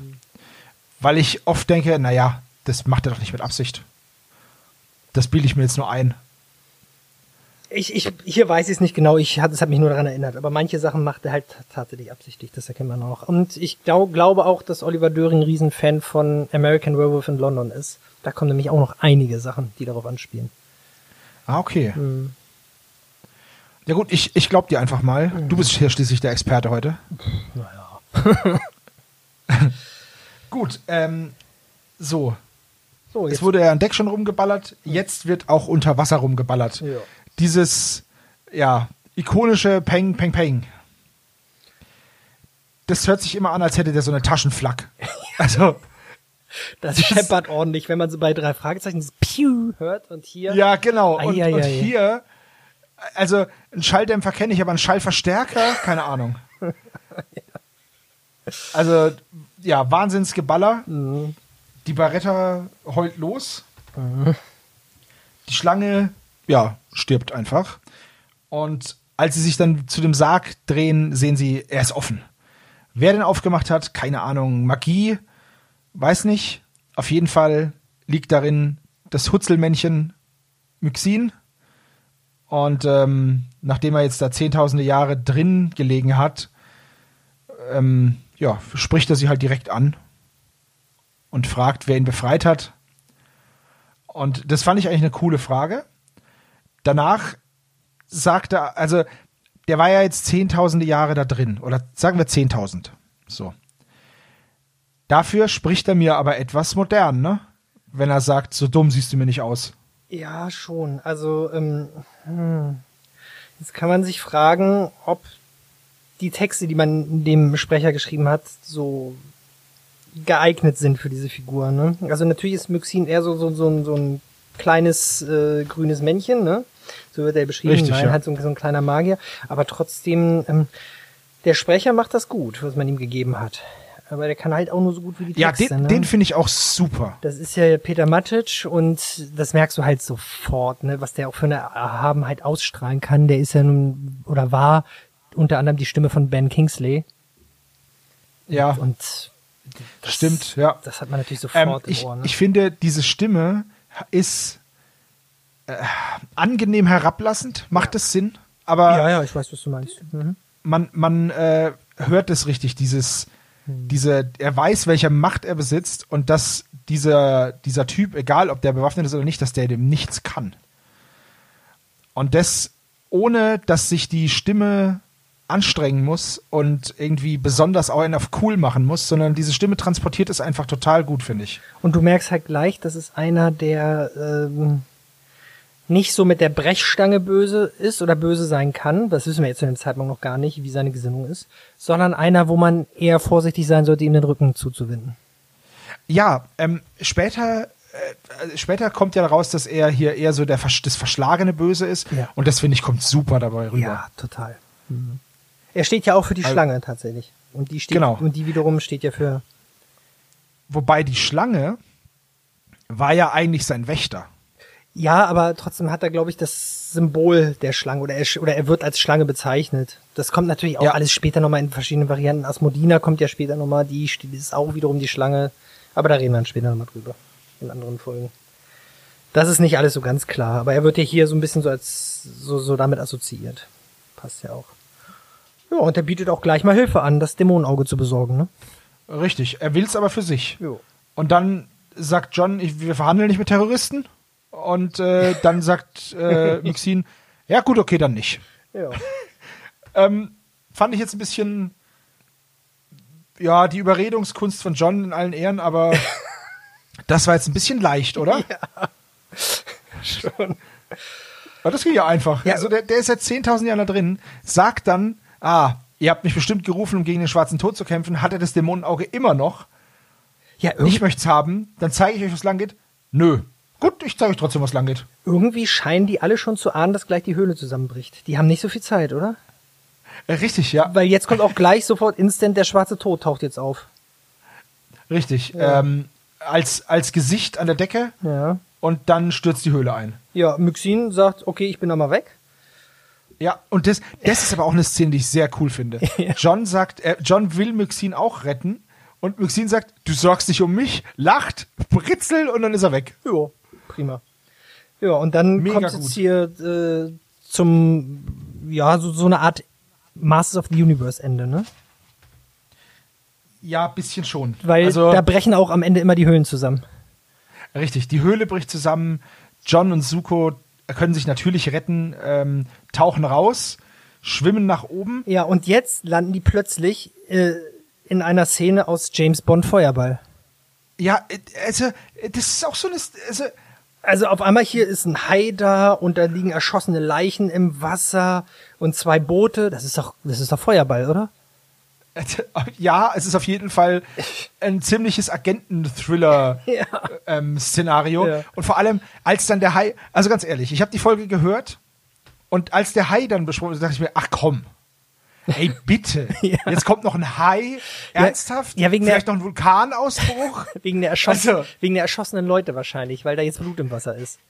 ja, schon, Ja, aber, aber- trotzdem. also, es ist ja, einfach ja, ja, ja. ah, unnötig wie sonst was. Es ist auch so schon. Die Szene ist auch so schon fordernd genug. Du musst jetzt nicht noch einen Hai da mit dazu bringen und vielleicht noch einen Riesenkaiman. Äh, und, Du, ich hatte und, wirklich im Moment lang dachte ich, nein, dachte ich natürlich nicht, aber hatte ich mich da hatte ich so überlegt, ob die jetzt durch diese, dass die den falschen Tunnel gewählt haben und jetzt in die falsche Szenerie geraten sind und da schwimmt gleich hier äh, Lago vorbei und bringt die Atomraketen in Sicherheit. Es wäre so witzig, wenn sie auftauchen und dann einer sagt, Schnitt! Ihr seid im falschen Hörspiel. Äh, kennst du die Einsteiger? Den Film Ah, nee. mit Thomas Gottschalk und Mike Krüger? Nee, ich kenne nur die Supernasen. Ja, das ist aus der Reihe von den Supernasen. Das ist einer Ah, okay. davon, ja. Und da haben die so eine äh, Fernbedienung entwickelt. Da ist, glaube ich, mal Krüger so ein Erfinder, hat so eine Fernbedienung entwickelt und dann gucken die Filme und dann mit dieser Fernbedienung können die sich dann in diese Filme rein transportieren. Und so, Ach, so, so ähnlich stelle ich mir das vor. ja- So ähnlich Ja, stelle ich mir das vor. Ja, gut, das ist echt ein guter Vergleich, ja. Ja, ich habe halt äh, Mitte der 80er schon ferngesehen. Ja, ich war ja als Kind mehr so draußen. ja, okay. Äh, ist ja auch so geil. Dann gehen sie da, also dann gehen sie da an Bord und äh, Jane ist jetzt natürlich in Gefahr und soll dann jetzt umgebracht werden, weil sie zu frech ist. Ja, und weil Ähm. er feststellt, dass sie so äh, gut aussehen dann doch nicht ist, ne? Ja, so hübsche. Nee, komm, ey, die ist nicht hübsch genug für den Stress. Ja. So, wow, ey. Ja, dann, Naja, gut, okay. dann ist der Typ, halt, weil er Gangster ist, natürlich noch extrem anzüglich, aber das sind auch immer alle Gangster bei John Cena. Ja, natürlich. Ja. Also, ich weiß nicht, aber da gibt es Ja, ja. Filme. Äh, kennst du den Film Gentleman? Nee. mit Matthew McConaughey und äh, hier, ach, wie heißt er denn? Der, der bei Sons of Anarchy den Jax gespielt hat und bei äh, Pacific Rim den Hauptdarsteller. Den, den Typen Ja. kenne ich ja. hm. Fä- Fällt mir jetzt gerade nicht der Name ein. Äh, ist, ist egal. Auf jeden Fall ist es halt ein, Gangsterfilm in Großbritannien, geht um ein Marihuana-Imperium. Und da siehst du halt einfach mal so richtige, so richtig brutale Gentleman-Gangster. Äh, Da würdest du sowas nicht erleben.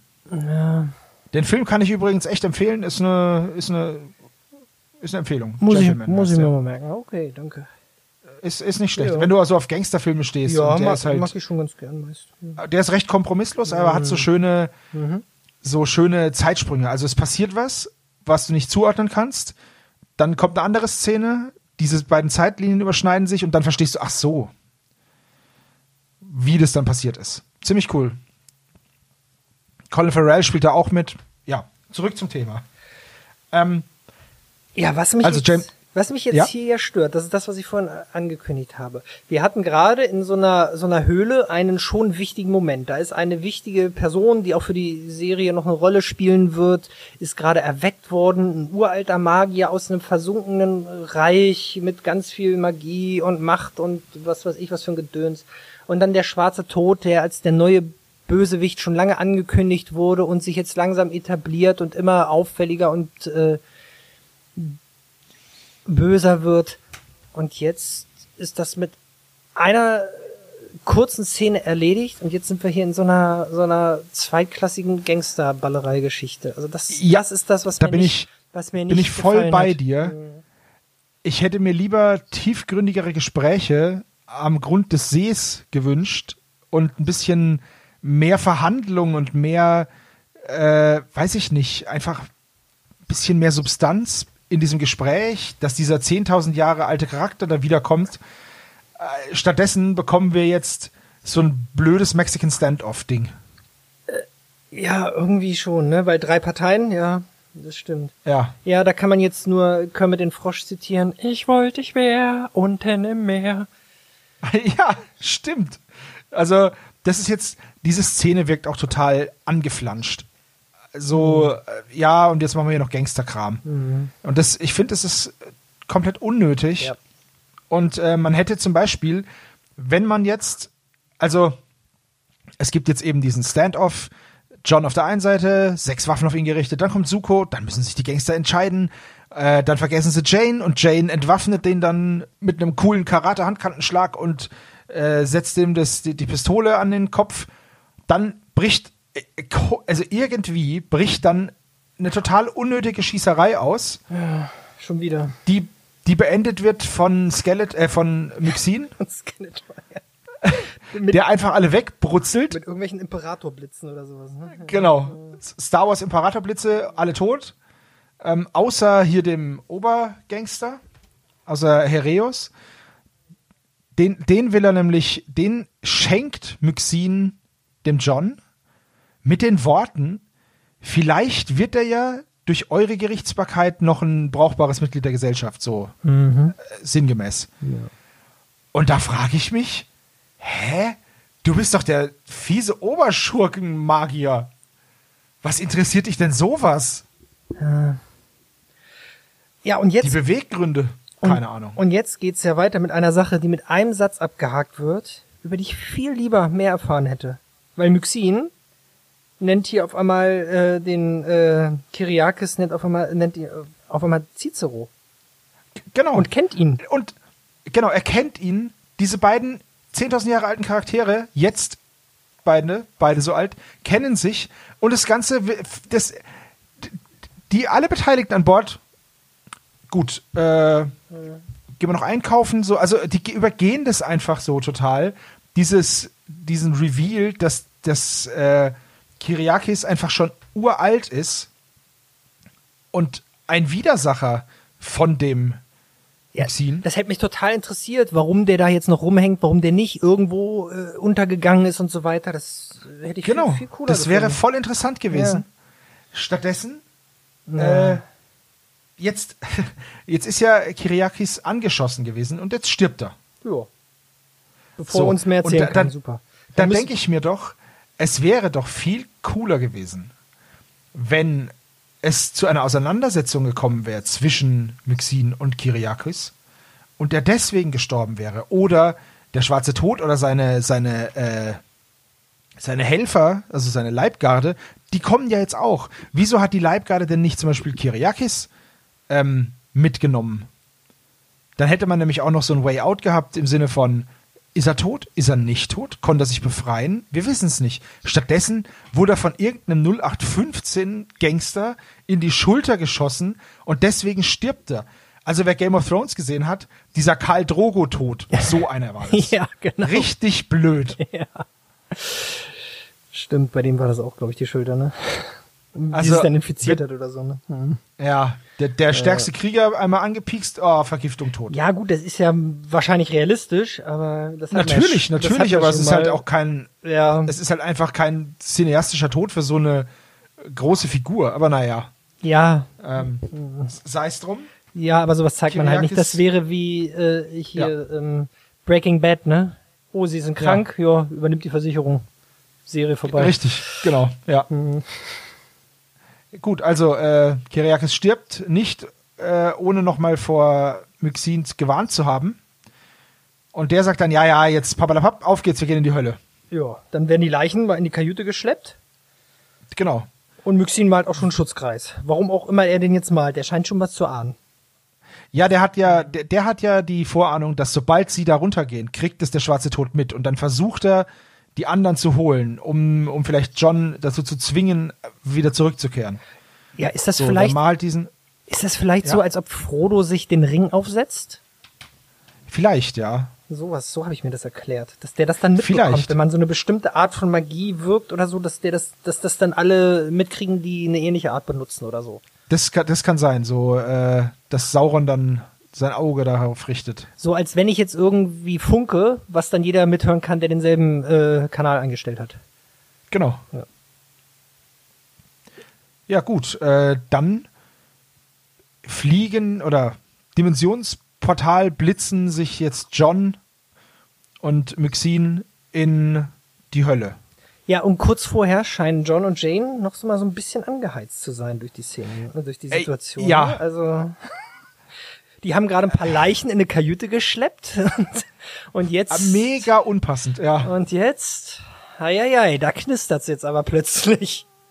Ja, also ähm, Franziska Pigula wieder mal eine unglaublich gute Sprecherleistung. Die hat einfach dieses, die kann einfach, die, oder ja, die konnte einfach diese verruchten Stimmen halt auch echt gut.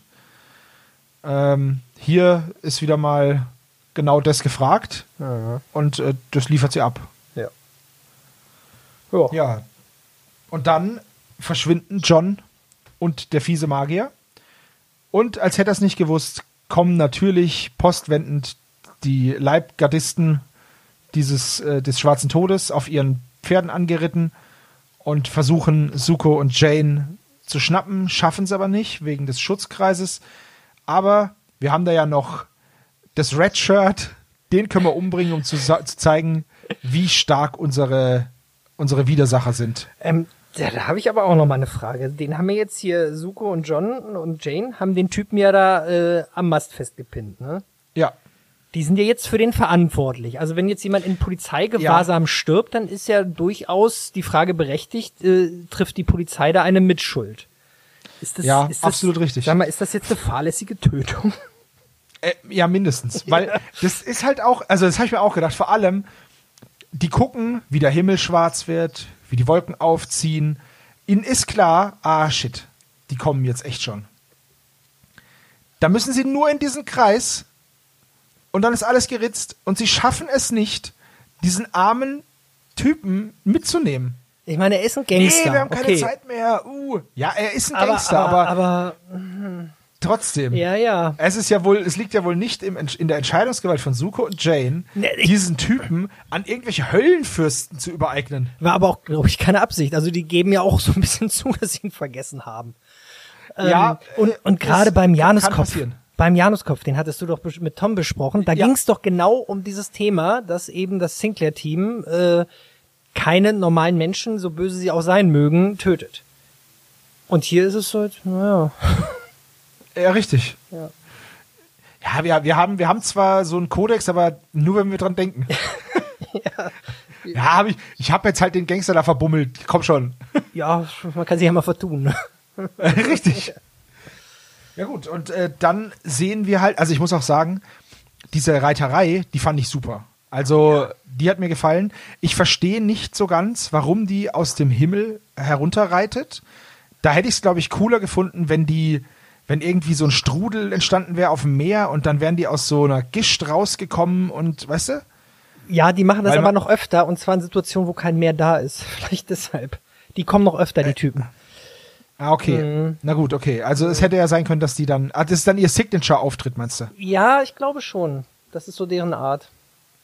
Man hätte die aber auch, man kann die ja auch aus jedem Boden rausbrechen lassen, weißt du? Ja, also ich. Das Ding ist, ähm, auch Autoren, die sowas schreiben, ahnen ja nur so irgendwelche kosmischen Gesetze, wie das so funktioniert. Das ist ja jetzt alles nicht so richtig festgelegt.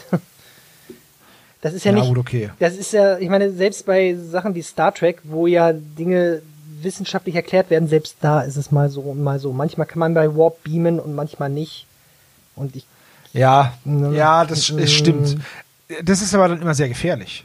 Das ist immer so die, das ist immer so der, der Way out, so, ja, es geht eigentlich nicht, weil es ist so gefährlich. Aber wir können es trotzdem mal probieren. und eine Folge später ist es gar kein Thema mehr, da macht man es dann halt. Ja, ja. Ja, weil jetzt haben wir ja die, die Transmitter-Einheit neu kalibriert und gekniesknaddelt und deswegen geht's jetzt. Manchmal, das lasse ich mir auch noch gefallen, wenn es wenigstens eine theoretische Erklärung gibt. Aber damit komme ich ja dann klar. Wenn es heißt, ja, wir haben da irgendwas gemacht, dann merke ich, okay, die Autoren wissen, wir hatten das schon mal. Naja, gut. Ja, die, die scheinen sich immer irgendwo oben zu manifestieren, diese Typen. Naja, Wahrscheinlich Ähm, auch, weil das cool aussieht, wenn die so, kann man sich schon gut vorstellen, ne, dass der Himmel so Ja. plötzlich Farben annimmt, die ein Himmel normalerweise nicht hat und dann so dreuen es ist, von oben. Ja, das stimmt. Es ist natürlich sehr, äh, sehr bildgewaltig, die Vorstellung mit diesem pechschwarzen Himmel und dann stoßen die da herab aus einem Gewittersturm. Das ist schon cool. Also, da, da gibt's nix. Was ich jetzt nicht so cool finde, ist, wie jetzt beschrieben wird, ähm, jetzt prallen sie gegen diesen Schutzschild, also diesen, diesen Kreis. Finde ich auch cool. Aber kannst du mir mal erklären, wie man sich mit Augenhöhlen anschauen kann gegenseitig? Überrascht? Also anschauen, okay, die Gesichter deuten in eine bestimmte Richtung, man Zu- ahnt, wo die hingucken. drehen, ja. Okay, zueinander drehen, ja, aber dass Aber- sie überrascht wirken. also dafür bräuchte man ja eine Mimik und das haben noch so, so, so Skeletttypen nicht. Ja, obwohl vielleicht halten die ja jetzt die die Arme Vielleicht so. zucken sie mit den ja, Schultern genau und sowas. ja. Geht nicht. Ja, okay, und dann noch viel schöner, dann bemerken sie eben diesen Hereos und gehen hin und stupsen den erstmal an. So mit dem Stock, so, lebt der noch? Können wir damit spielen? Beweg dich, tu was. und der Typ macht natürlich äh, das Dümmste, was man tun kann. Er hat irgendwas, was er irgendwo aufgeklaubt hat, setzt er zu irgendwelchen neuen Sätzen zusammen und äh, Genau. Er ruft denen entgegen, dass er doch, dass er doch äh, für Mixin arbeitet und äh, naja, das ist ja genau falsch. Also wenn ich das jetzt hören würde, würde ich ihm das nicht glauben, dass er für Myxin arbeitet, weil er sagt doch, ja, äh, ähm, hier, äh, der, äh, wie heißt der hier, äh, Myxin, ähm, für den, äh, ja, genau, für den arbeite ich. Dann würde ich denken, Richtig. nee, Moment mal, der ist doch Quatsch, was der erzählt. Ja, naja, gut, vielleicht ist in so einem Skelettschädel nicht so viel drin. Ja, gut. Vielleicht reicht's dafür einen Auftrag, geh die, geh die holen und dann holen die die halt, weißt du? Ja, aber, also ich finde auch ehrlich gesagt, das ist auch so ein bisschen arm, ne? Da hat man jetzt irgendeine Legitimation gefunden, dass der Typ halt selbst schuld ist, dass er drauf geht. Richtig, genau. Mhm. Ähm, das ist halt das, dass man jetzt braucht man kein schlechtes Gewissen haben, dass Ja. man ihn in diese Situation gebracht hat. Ja. Äh, Er hätte ja was Klar, Schlaues es- sagen können. äh, richtig. Er ist, er ist natürlich ist ein schlechter Mensch, aber trotzdem. Ähm, Also nicht Weiß ich umsonst äh, äh, halte ich nichts von Todesstrafe. ja, ja, Ja. richtig. Und im Endeffekt ist es so ein bisschen passive Todesstrafe gewesen jetzt. Aber naja, Ja, hinterher wird Okay, man sagen, das war seine Schuld. Äh, richtig, genau. Das, das ist a dumb ways to die. Aber ähm, er wird ja dann, er wird ja dann einfach mitgenommen. Also die packen den und dann reiten die wieder weg. Warum die so schnell aufgeben, weiß ich nicht. Aber sie reiten wieder weg. Dürfen und die dann noch- ist die Situation für die, für die, äh, ja, die Gruppe, die zurückgeblieben ist, also alle außer John, geklärt. Dürfen die nur einen pro Tag umnieten oder was? Also, Ja. Also ist halt dann einfach, die Gefahr ist dann vorüber. ja. Und dann sind wir wieder in der Hölle. Bei John im Nebel. So, John läuft dann durch den Höllensumpf und äh, über die Höllenbrücke und an den Höllensteinen vorbei und hat natürlich seine Knarre gezogen. okay. Ob die so sinnvoll ist in, der, in diesem Durcheinander, aber naja, gut. Und dann trifft er eben Myxin wieder und der gibt ihm einen Spiegel. Und damit kann man das Dämonenauge zerstören. Wenn man es schafft, dass das Dämonenauge sich selbst im Spiegel sieht, geht's kaputt. Ah, das ist aber auch, auch, auch seltsam. Das ist ein oder? ziemlich, das ist ziemlich weak, muss ich sagen. Ja, das erinnert mich so irgendwie an so ein Computerspiel mit, du musst Monster A töten, um Waffe B zu bekommen, um damit Monster C zu töten oder irgendwie sowas. Ein bisschen schon, ja. Ja. So, so ein Point-and-Click-Adventure. Ja, ein bisschen. Hast du den blauen Schlüssel für die blaue Tür? Ja, und der ist hinter der roten Tür und so, ja, ja. Und Richtig. der rote Schlüssel ist in dem Monster drin, das du erst äh, zerschießen musst, ja. Hat mich auch, So, dann, hat mich auch ein bisschen erinnert an, kennst du äh, Kampf der Titanen? Da gab's noch, oh, puh. gab's noch einen Film Anfang der 80er, das war so ein Stop-Motion-Film, was ich sehr gerne mag. Und dann gab's noch, noch mal eine Neuauflage davon in den 2000ern, so mit Animationen. Das ist so, so lose auf griechischer Mythologie basiert das und da gibt's ähnliche Sachen. Da muss nämlich äh, hier Perseus äh, muss zu Medusa und der Medusa den Spiegel vorhalten und weil er braucht nämlich den Kopf von Medusa, um damit das andere Monster zu besiegen und so weiter. Ja, aber wenn der Medusa den Spiegel vorhält, dann hat er einfach nur eine schöne Büste. Ja, nee, er musste den, den Spiegel benutzen. Er hat sein Schild benutzt, den, die Innenseite seines Schildes, die gespiegelt hat, um sie zu sehen, damit er sieht, was er macht. ja, er das, halt das ist ja, das ist ja das. Klassische. Wenn ja, er sie nicht genau. direkt anschaut, kann genau. er sie durch Spiegelungen und so kann er sie angucken. daran hat mich ein bisschen Das ist erinnert. ja beim Basilisk ähnlich, ne? Ja, genau. Das ist bei allen, die irgendwie mit, mit Anblick versteinern können. Ne? Mhm. Da gibt es ja auch noch diesen komischen Vogel. Diesen, diesen Hahn-ähnlichen na, äh, egal. Basilisken sind also, auch manchmal hahnähnlich. Stimmt. Hm. Das sind ja gar nicht nur so Echsen. Dann habe ich das hier. Nicht immer, das kommt gehabt. immer darauf an, wo du guckst. Das ist schon, ist schon ein fieses Fabelwesen. Ja. Auf jeden Fall hat es mich Monster. daran erinnert, weil da ist das nämlich auch so, dass er ein Monster töten muss, um damit was zu bekommen, womit er wieder das nächste Monster töten kann und so weiter. Ja. Mhm. So ein bisschen der Diablo-Effekt. Ja. Du musst, du musst Monster killen, um Waffen zu kriegen, die dann besser sind, um Monster zu killen. Ja. Ja, und jetzt kommen auch die Flammenzungen ne, vom Cover.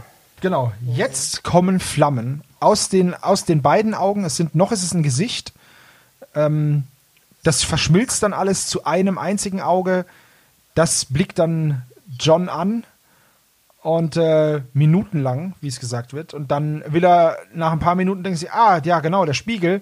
Und genau dann hält das Auge ihn mit Flammenzungen gefangen und zeigt ihm Visionen aus der Vergangenheit und aus der Zukunft. Und dann schafft es aber doch noch, den, Schild hoch, äh, den Spiegel hochzureißen. Und das Auge fängt an zu zerbersten oder zu zerbröckeln. Er wird nach hinten geschleudert. Myxin fängt ihn auf und blitzteleportiert ihn zurück an Bord des Schiffes. Warum, weiß ich nicht, weil Myxin weiß, dass er, dass John sein Widersacher sein wird. John hat vorher noch versucht, Myxin auf seine Seite zu ziehen, indem er gesagt hat, wieso müssen wir eigentlich Feinde sein? Und das war sein Versuch. Das ist auch Da fand ich die, die Lache von Myxin aber sehr, sehr cool. Ja, aber das ist auch merkwürdig. So etwas fragt John vorher und nachher nie wieder einen seiner Feinde. Ja, und er fragt es genau das, den, das von dem wir jetzt schon wissen, dass er dann doch mal äh, sich noch anders verhalten wird als jetzt, ohne zu viel zu spoilern, für die, die es noch nicht gehört haben. Ja, also mhm. Mixin kann man ja, kann man sich, glaube ich, ausmalen, auch ich, der jetzt nichts weiter von ihm gehört hat, dass der das Potenzial hat zu einem gefährlichen Gegner. Das dürfte jedem klar sein. Ja, ja, aber warum er gerade den das fragt, naja, gut. Ja, war ah. vielleicht gerade ein bisschen, er war vielleicht gerade ein bisschen melancholisch oder hat sich gedacht, ach Mensch, der Spiegel ist eigentlich so hübsch. Wenn ich so tolle Geschenke von dem kriege und ich kenne ihn erst einen Tag, vielleicht. ja. Äh, das Vielleicht ist ja das der Grund. ja, wahrscheinlich. Okay. naja, gut. Also auf jeden Fall ist dann die letzte Szene, sind sie wieder an Bord des Schiffes. John wacht auf und diese eine Gefahr ist jetzt erstmal gebannt und sie können jetzt nach Hause. Ja, und er kann das, was äh, Jane ihm versprochen hat, noch einlösen. Genau. Ja. Kann jetzt ein bisschen äh, sich, sich der Matratzengymnastik widmen und äh, dann ist die Folge auch rum. Mhm. Und dann kann man sich jetzt noch fragen, wie sie erklären, dass sie da ein ganzes Boot voller Leichen äh, in den Hafen bringen. Aber gut. Ja, das, das sind doch Kleinigkeiten. Ja. Einfach irgendjemanden hier diesen, es wird ja auch noch auf diesen, auf diesen Sergeant einmal kurz verwiesen ja. zum Ende aus der letzten Folge. Ja, genau. Dem hat dessen, er ja was versprochen. Äh, genau, dessen Versprechen mhm. er irgendwie einhalten möchte, das ist das Versprechen, das er ihm gegeben hat. Und dann blenden wir raus und rein in die coole Rockmusik. Ja, damit haben wir's. Team Sinclair. Ja, sind wir durch. Wie hat's dir denn gefallen? Was sagst du? Ja, das also, ich sag mal so, die Hälfte des Falls oder dieses, mhm. dieses Encounters fand ich tatsächlich ganz cool. So, mhm. ich finde, Mixin ist ein cooler Charakter. Zumindest das, was ich von ihm mitbekommen habe. Ich hätte mir noch ein bisschen mehr von ihm gewünscht, einfach weil er, er kann fies lachen, er weiß viel. Ich hätte mir mehr Interaktion zwischen äh, Kiriakis und Mixin gewünscht und dafür diesen ganzen Gangsterquatsch nicht, weil der die Geschichte nicht voranbringt. Und wenn man sowieso einen aus dem Team der Guten sterben lässt, warum dann so unnötig mit einer fehlgeleiteten Kugel und nicht, und nicht bildgewaltig durch diese Leibgarde, vielleicht während Kiriakis äh, Jane und, ähm, und äh, ähm, Suko beschützt. So, dass er den Kampf aufnimmt gegen diese vier, aber ihn dann schlussendlich verliert. Das wäre doch, Das wäre doch viel, ein viel würdigeres Ende gewesen, als von irgendeinem so Hinterhofschläger über den Haufen geschossen zu werden. Und man hätte die Macht sehen können, was die, die, dieses Kind von Atlantis auch hat. Also das wäre, dadurch hätte man nämlich auch zeigen können, oh shit, ey, wenn der, der Kiriakis das schon kann, überleg mal, was der Myxin kann, der garantiert stärker ist. Das hätte ich den sinnvolleren und ähm, ja, einfach schöneren Weg gefunden, wie man einmal Kiriakis los wird, weil er ja raus muss aus der Geschichte anscheinend, und aber halt auch die Gefahr von diesem schwarzen Tod in Szene setzen kann, von dieser Leibgarde, weil so war es ja einfach Pillepalle. Also so war es ja einfach so ein Magna Dudel auf dem Boden und dann äh, nimmt er halt, naja, dann nehmen wir halt den anderen Typen da. ähm, ja, und man hätte auch gleichzeitig Myxin ähm, stark darstellen können, dadurch, dass ja Kiriakis auch schon so, so saustark ist. Das hätte ich besser gefunden. Und da hätte man diese blöden Gangster nicht gebraucht, die nichts zur Story beitragen. Und hätte noch mehr Charakter, also Character Building machen können mit den Charakteren, die wirklich relevant sind. Ansonsten fand ich den Fall aber ganz okay. Also, wie gesagt, Mixin, wenn der weiterhin so cool bleibt, dann könnte das so ein Lieblingsbösewicht werden.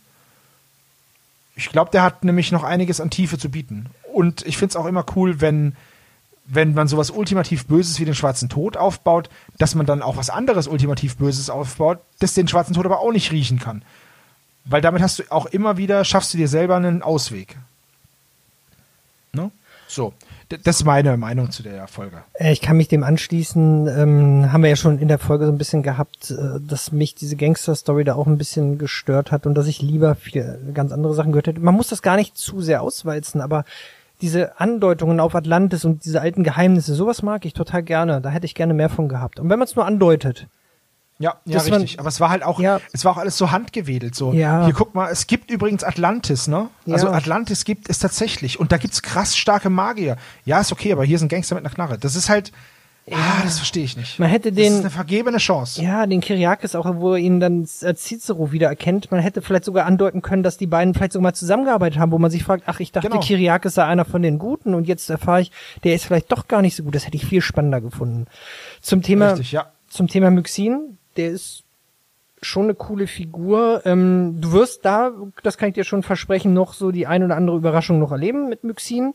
Er ist nämlich einer der wenigen, so viel kann ich verraten, einer der wenigen Charaktere, der wirklich ein bisschen ambivalent ist. Und das finde ich eigentlich ganz schön an dem. Ja, das da bin naja, ich gespannt. Naja, also der kommt ja immer mal wieder äh, vor und der ist schon schon nicht unspannend, finde ich. Er ist ja auch, er wird ja auch als sehr stark dargestellt. Ja. Er kann sich einfach wegblitzen und ja. in die Hölle blitzen und äh, einfach locker die Gegner ausschalten und einen Schutzkreis zeichnen, der halt mhm. einfach vier apokalyptische Reiter im Endeffekt abhält. Das ist schon echt ziemlich stark.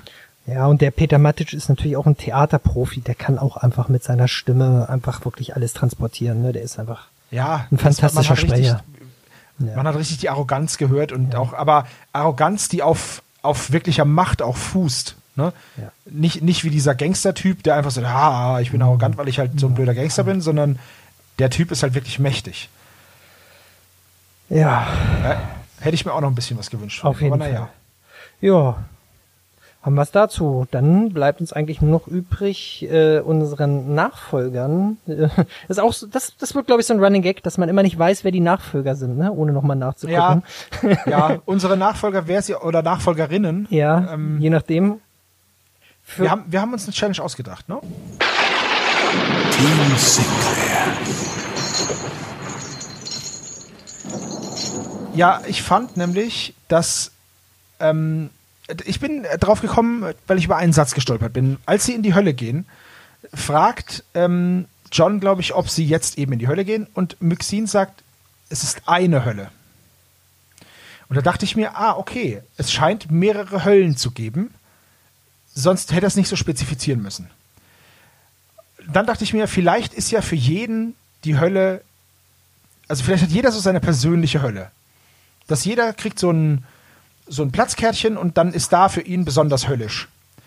Und jetzt wüsste ich gerne, was für unsere Nachfolger die persönliche Hölle, aber auch der persönliche Himmel ist. Denn Jane hat ja nicht nur die Hölle gesehen in dieser Folge, sondern auch den Himmel. Und äh, da würde mich mal interessieren, was unsere Nachfolger als ihren persönlichen Himmel und ihre persönliche Hölle erachten. Das ist eine ziemlich gute Idee. Ich bin mal gespannt, was ihr uns so erzählen werdet. Ja. Ja, ich auch. Und äh, dann äh, bedanke ich mich bei dir ganz herzlich, dass du mich durch die Folge äh, gebracht hast und mir so einige Hintergründe näher gebracht hast und ein paar, fast schon wie das, wie das Dämonenauge, auch ein paar Ausblicke in die Zukunft. Das finde ich sehr, sehr schön. Also sowas Schönes hat lange niemand zu mir gesagt, dass ich sein persönliches Dämonenauge bin. Das ist ja wirklich. Ja, naja, also, Also- äh, dann, dann äh, sei mein Gast. ich, ich mag ja solche Sachen äh, viel lieber als äh, irgendeinen romantischen Kitsch. Das gefällt mir ja ganz fantastisch, sowas. Das, das dachte ich mir, Ja. da habe ich dich richtig ja, ja, eingeschätzt. klar. ja, dann danken wir unseren Zuhörenden. Und ja, äh, ja äh, vergesst nie eure Beretta, wenn er rausgeht, ne? Richtig. Und äh, Rule number one, always double tap. Okay, hat auch mit dir viel Spaß gemacht, Sebo. Bis dann. Tschüss. Dankeschön. Tschüss.